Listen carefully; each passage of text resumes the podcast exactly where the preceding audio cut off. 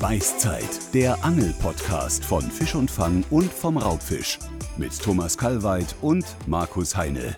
Das vierte Türchen wird geöffnet beim Beißzeit Adventskalender. Hallo Thomas. Ja, hallo Markus. Das vierte Türchen wird aufgemacht und es geht ums Riechen beim Angeln. Oh, Gerüche, großes Thema. Oh, Gerüche, ja. Da fällt mir gerade ein, ich war gestern auf dem Weihnachtsmarkt und da habe ich dann, dann, hat ja alles schön nach Glühwein, Reibekuchen oder Zimtsternen gerochen.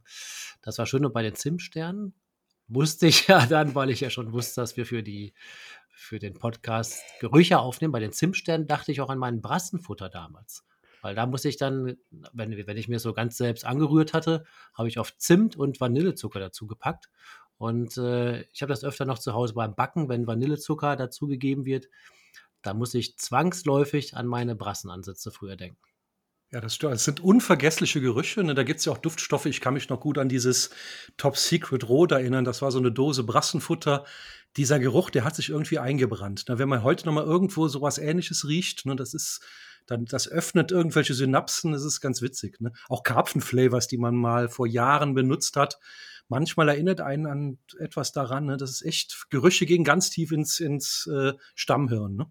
Na, ich kann mich da noch an so Leberboilies erinnern. Die haben auch dermaßen gestunken. Und ich weiß noch mal, kleine, kleine Anekdote am Rande. Ein Kollege von mir, der hatte mal auf seinem Geburtstag zur fortgeschrittenen Stunde dann die Leberboilies seinen Gästen äh, angeboten. Als kleine oh, der, ja, ja, genau, es wurde auch reingebissen und äh, ja, die, die Reaktion könnt ihr euch ja dann vorstellen. Ne? Oh, ja. oh, oh. Aber ich habe gerade noch äh, über die schönen Gerüche auf den Weihnachtsmärkten jetzt äh, geredet. Wenn man jetzt natürlich im Winter am Wasser ist, hat man einen Nachteil, weil da riecht es ja nach nichts. Nee, genau, im Winter riecht es nach nichts. Ne? Es verfault nichts, es verrottet nichts, es blüht nichts. Äh, dann, dann, man merkt erst im Frühjahr, wenn langsam wieder die ersten Gerüche wieder kommen. Ne? Aber bei, beim Winterangeln riecht's manchmal. Ich erinnere mich da nur an die berühmten Makrelenhände beim Hechtangeln mit toten Köderfisch oder oder wenn man den ganzen Tag Boot gefahren ist mit so einem alten Johnson Zweitakter, dann stinkt der ganze, ja. der ganze Körper und die Wachsjacke nach, nach Öl und Sprit und, und dann in Kombination mit Hechtschleim und Makrelenhänden. Du sagst, ja schon, mal, du sagst ja noch mal, das ist der Duft des Erfolgs. Ja, wenn man abends dann sitzt man in der Ferienwohnung oder so und dann riecht man an seinen Händen und ja, das ist schon was ganz Besonderes. Und dann noch einen schönen torfigen Whisky hinterher. Also so einen richtig schön rauchigen. Ja, so einen richtigen Hammer, den man sonst niemals runterbekäme. Der passt dann, ich sag mal, wenn alles riecht, dann muss der Whisky dann richtig riechen. Ja, genau. Also fassen wir zusammen, im Winter riecht dann nur der Angler. Genau, und, und im, oft. Im, im, Im, Frühjahr können wir dann die Natur riechen. Also ich finde ja am besten äh, riecht und schmeckt man ja den Herbst. Da riecht ja, das, das stimmt, alles genau. so. Man, man, man riecht ja förmlich, wie das Laub gefallen ist. Genau, das duftet anfangs, dann nachher dann riecht es so ein bisschen nach Tod und Verderbnis, ne, so am Ende des Herbstes. Aber so ist das halt. Ne? Das ist das Schöne eben auch am, am Jahr, ne? Und dass jedes, jede Jahreszeit so Gerüche hat im Frühjahr oder im Sommer, ich kenne das immer von bei uns gibt's viel Wasserminze und wenn man bei uns am Bach oder am Fluss unterwegs ist, dann zertritt man die Wasserminze und dann duftet alles hier so nach nach Kaugummi und nach Minze und ja, das sind auch so Gerüche, die so sich eingebrannt haben oder Pappeln im Frühjahr, ne, dieser süßliche Geruch von Pappeln. Ja, das sind Sachen, wenn ich das rieche, ah, da gehen da gehen das, da läuft einem kalten Rücken runter, ne? Ja, und da hat man, was ist ja bei Gerüchen und so, dass man da sofort eine Verbindung zu hat, wenn man da mal so ein schönes Erlebnis zu hatte, ne? Mhm. Was? Hm, hm. Ja, ist so, ist so, ist so. Ist, ist so, ja. Ja, ja, ja, ja, ja. Ja, es ist Gerüche, das ist ja auch, viele sagen ja, oh, der Kescher im Kofferraum, der stinkt und oh, ich will es nicht im Auto haben.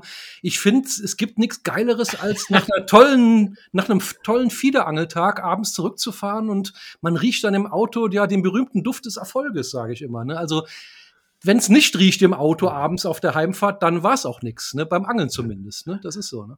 Naja, also da, da sind wir unterschiedlicher Meinung. Ja, ich, ich nein. Also wenn, der, wenn das Auto nach Kescher riecht und nach Fisch, na gut, das muss, das magst. Für alle Sinne, Angeln für alle Sinne. ja, du hast ja recht. Aber wenn ich jetzt mal so sehe, vor mir stehen hier so ein paar Spekulatius, äh, die riechen doch ein bisschen besser als, als dann der Kescher. Das Aber, stimmt, das stimmt. Aber es gibt ja übrigens auch Fischarten, die stinken wirklich. Zum Beispiel Hecht, finde ich, riecht ganz gut. Auch ein nasser Hechtkescher riecht gut.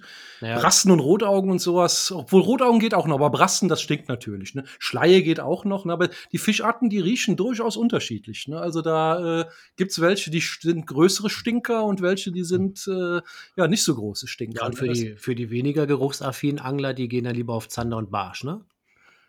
Ja, klar. Und dann noch mit einem Gumminetz und äh, dann wundern sie sich, dass ihnen das Angeln nicht wirklich Spaß macht. Ne? Das, ich finde immer, Angeln heißt mit allen Sinnen genießen. Ne? Im Futter wühlen, sich im Schlamm wälzen.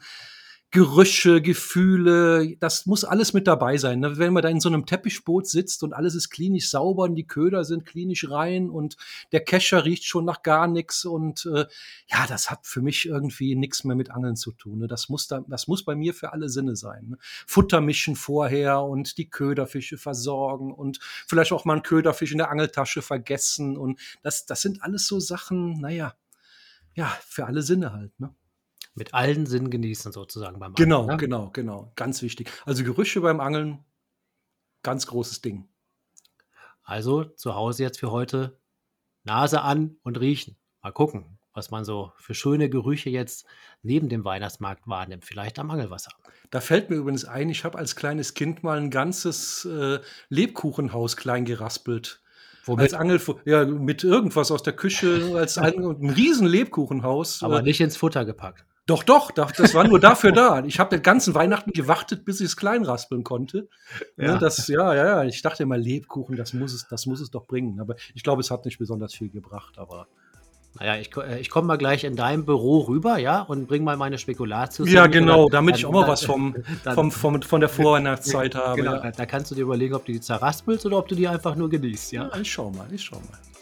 Gut, einen schönen Tag zusammen zu Hause. Bis morgen zum 5. Dezember. Oh, bis morgen.